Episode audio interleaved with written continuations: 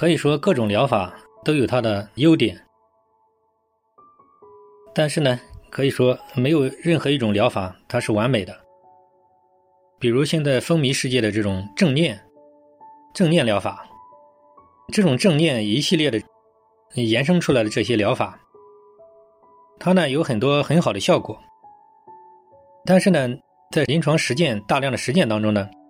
发觉呢对有一些复杂型的这种心理障碍，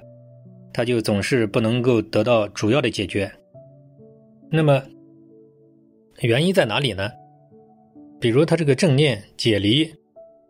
它这里面的一些心理上的一些操作方法，比如把它这个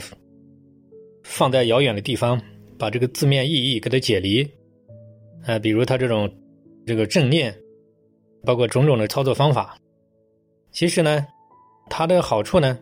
就是可以缓解他的这种症状的这种执着。但是呢，我觉得呢，最好在临床实践当中发现，最好要搞清楚。他主要的一些症状，这些困扰背后主要的一些原因，就是说，如果我们能够配合，就是对一些总是康复不了的一些案例，把它主要困扰的背后的一些主因，用专业的心理分析技术把它给找出来，并设计综合方案给予破解，这样的话就能得到比较好的康复。还有一点呢，就是我们这十几年来总结出的一种综合疗法。比如这种反制法，就反向脱敏暴露，